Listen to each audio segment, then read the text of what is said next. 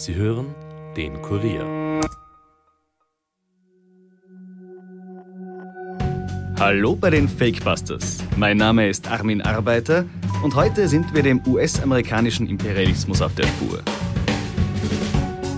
Natürlich, mit dem Abzug aus Afghanistan scheint es derzeit nicht angebracht zu sein.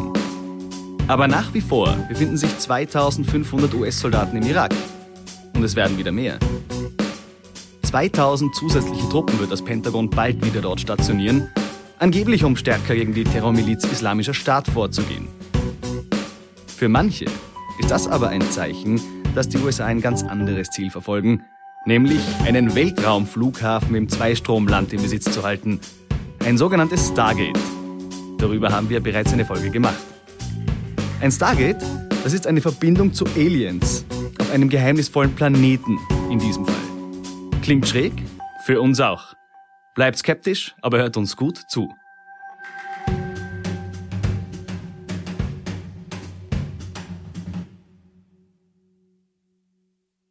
Any outlaw regime that has ties to terrorist groups and seeks or possesses weapons of mass destruction is a grave danger to the civilized world and will be confronted. Diese Worte sprach US-Präsident George William Bush auf dem Flugzeugträger USS Abraham Lincoln bei seiner berühmten Mission Accomplished Rede. Achtung, niemals hat er Mission Accomplished gesagt. Das war nur ein Banner auf dem Flugzeugträger. Umso interessanter für Verschwörungstheoretiker ist folgende Aussage. We've begun the search for hidden chemical and biological weapons and already know of hundreds of sites that will be investigated. Wir haben mit der Suche nach versteckten chemischen und biologischen Waffen begonnen und wissen mittlerweile von hunderten Stellen, die untersucht werden, sagte er. Mittlerweile ist klar, biologische oder chemische Massenvernichtungswaffen haben nicht existiert. Und eigentlich dürfte Bush das die ganze Zeit über gewusst haben. Was war dann der Grund, dass die USA in den Irak einmarschiert sind? Öl, geopolitische Macht? Für einige Verschwörungstheoretiker war es etwas ganz anderes, viel mächtigeres. Kontakt zu einer Alienspezies, die bereits vor Jahrtausenden auf unsere Erde gekommen waren und die Zivilisation erschaffen haben, die sogenannten Anunnaki. Und bevor ich jetzt tiefer in die Materie gehe, hören wir die Rede des ehemaligen irakischen Transportministers Qasem Finjan hinein, als er im Jahr 2016 einen Flughafen im Irak eröffnete. Für die, die es nicht wissen, in dieser Region wurde der erste Flughafen der Welt gebaut. 5000 vor Christus. Wer das nicht glaubt, soll die Bücher des großartigen Historikers Zacharias Sitchin lesen, einem Experten im Studium der Sumerer. Oder die Bücher von Samuel Kramer oder aber von H.G. Wells, sagte der Herr Minister. H.G. Wells kennen wir vom Science-Fiction-Buch Krieg der Welten und wissen, dass das eine fiktive Geschichte war. Samuel Kramer war ein bedeutender Sumerologe, der allerdings nie von Flughäfen geschrieben hatte, sondern die technologischen Errungenschaften der Sumerer erforscht hat. Immerhin gelten sie als das Volk, das den ersten Schritt zur Hochkultur gesetzt hat. Zacharias Sitchin wiederum sieht das alles etwas anders. Laut ihm waren die Anunnaki, die heute als Götter gelten, Außerirdische, die den Menschen zur Hochkultur gebracht haben sollen. Sitchin sieht etwa den biblischen Turmbau zu Babel als Beweis dafür, dass die Menschen gemeinsam mit den Anunnaki einen Raumhafen bauen wollten. Allerdings nur mit einigen. Mächtigere Außerirdische sollen ihn dann zum Einsturz gebracht haben. Aber hören wir einmal hinein, was er in seinem Buch schreibt. Vermutlich verfügten die Menschen damals nicht über die Technik, die ein derartiges Raumfahrtprojekt erfordert. Sie waren auf die Leitung und Mitarbeit eines kenntnisreichen Gottes angewiesen. Trotzte ein solcher Gott den anderen, um der Menschheit zu helfen? Auf einem sumerischen Siegel ist eine Gegenüberstellung bewaffneter Götter abgebildet, die anscheinend wegen eines von Menschen errichteten Startturmes in Streit geraten sind. Gut, wie dem auch sei. Irgendwann sollen die Anunnaki den Sumerern die Kontrolle über die Welt überlassen und ein Stargate in der Stadt Uruk hinterlassen haben, sodass man mit ihnen weiterhin kommunizieren könne. Die nächsten Jahrtausende über soll das Wissen darüber verloren gegangen sein, bis ein gewisser Adolf Hitler davon Wind bekommen habe, so zumindest die Idee in den Verschwörungsmythen. Schon in den 20er Jahren soll das Tor entdeckt worden sein. Nazi-Deutschland sei dann im Zweiten Weltkrieg, finanziert durch die USA, den Irakern gegen die Briten zur Hilfe geeilt wegen des Stargates. Hitler habe sowieso Kontakt zu Außerirdischen gehabt und sei durch einen Raumzeitriss, den übrigens das Smalltalk-Projekt verursacht haben soll, geflogen und damit von unserer Zeitlinie verschwunden. Zum Mortalk-Projekt haben wir übrigens schon eine Folge gemacht. Aber zurück zum Thema. Fakt ist, dass Nazi-Deutschland 1941 den Irak mit etwa 29 Flugzeugen unterstützt und verloren hat. An dieser Stelle muss ich sagen, ich habe mir in diesem Format schon sehr viele irre Verschwörungstheorien angesehen, aber diese schlägt alles. Und es wird noch viel irrer. Und aus diesem Grund brauche ich dringend Unterstützung von meiner geschätzten Kollegin Caroline Bartosch. Hallo Caro. Hallo Armin. Caro, ich bin jetzt vom angeblichen Ursprung des Stargates im Irak bis zu Adolf Hitler, der mit den Aliens ins Nirgendwo geflogen ist, gekommen. Und ich halte es nicht mehr aus. Dabei sind wir noch lange nicht da, wo wir sein sollten. Die USA sollen wegen eines Stargates im Irak einmarschiert sein. Aber über welche Kraft sollten sie deshalb verfügen? Naja, das ist doch ganz klar. Über die Kraft, die die Menschheit zu dem gemacht hat, was sie ist. Und noch viel mehr. Dem Zugang zu neuen Technologien und damit zur unbegrenzten Macht über die Welt.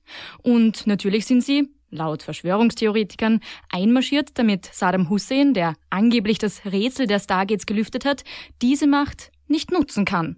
Aha, da kommen also die Anschuldigungen des Besitzes von Massenvernichtungswaffen her. Sehr schlüssig. Ja, durchaus. Wenn man daran glauben würde. Denn für einige Verschwörungstheoretiker ist der angebliche Heimatplanet der Anunnaki der Planet Nibiru, sprich der Ursprung unserer Zivilisation. Für andere war er, zumindest bis 2017, ein Planet, der auf die Erde zurast und uns alle vernichtet. Wie wir mittlerweile wissen, ist das nicht eingetreten. Konzentrieren wir uns also auf Nibiru als Heimatplaneten jener Anunnaki. Laut den Verschwörungsmythen existierte vor Urzeiten ein Planet zwischen den Bahnen von Mars und Jupiter, der den Namen Tiamat trug.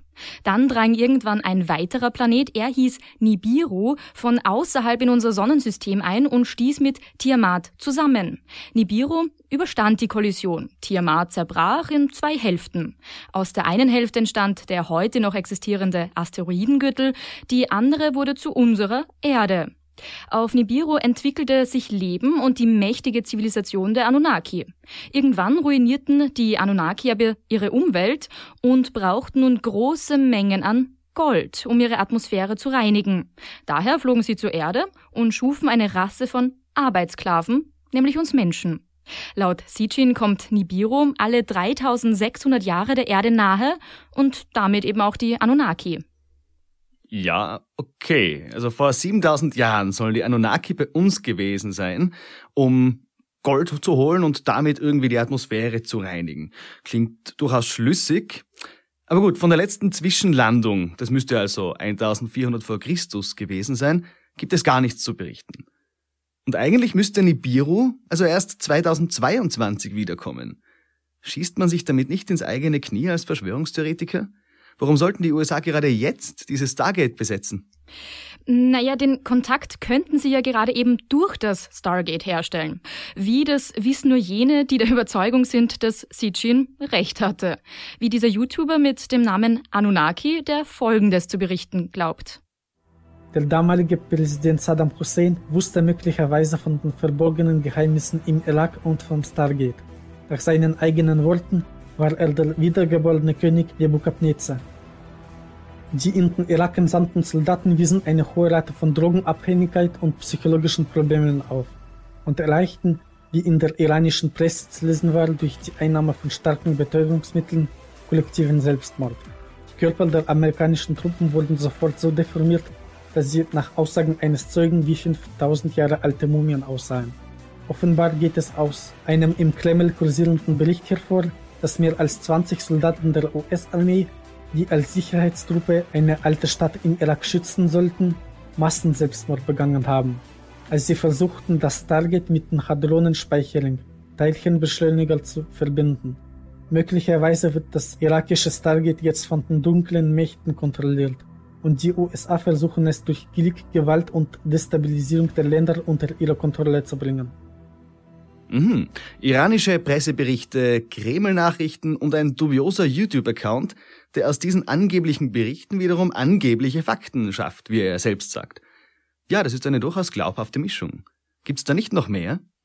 Naja, wie mir scheint, ist der Nibiru-Hype seit der nicht eingetretenen Ankunft 2017 etwas aus der Mode gekommen. Deswegen konzentrieren sich Verschwörungstheoretiker mittlerweile auf andere Geschichten über die Anunnaki, wie beispielsweise der Verschwörungstheoretiker Igor Michailowitsch Danilov und Konsorten auf Alatra TV. Also in einer der Sendungen sagten sie, dass die Anunnaki vom Planeten Nibiru oder Nubiru kommen, was übersetzt bedeutet. Ich sage es noch einmal, überall steht es als Nibiru geschrieben und viele sprechen es so aus. Es gab keine solche Wortkombination wie Nibi. Es war Nubi von der anderen Seite. Nubi Ra. Ja, und Ra war der Begriff für die Sonne, also für den einen Gott und die Sonne. Und damals sagten sie, dass es genau als von hinter der Sonne übersetzt wird. Aber sie sagten auch, dass dies nicht der echte Name des Planeten sei. Und die Frage ist folgende, wie heißt dieser Planet wirklich? Sagen wir es? Sag schon, es ist doch kein Geheimnis. Wamphim. Ich hoffe, ihr seid zufrieden. Ist es der Heimatplanet der Anunnaki? Nein, es ist der nächstgelegene Planet, auf dem die Anunnaki leben. Es ist der Planet, der der Erde am nächsten liegt. Im Allgemeinen haben die Anunnaki neben Wamphim tausende von Planeten, auf denen die menschliche, kann man so nennen, Rasse der Anunnaki lebt. Und dann gibt es die, denen die US-Invasion völlig egal ist und sich nur auf die Anunnaki an sich stürzen. Etwa mit folgenden Aussagen.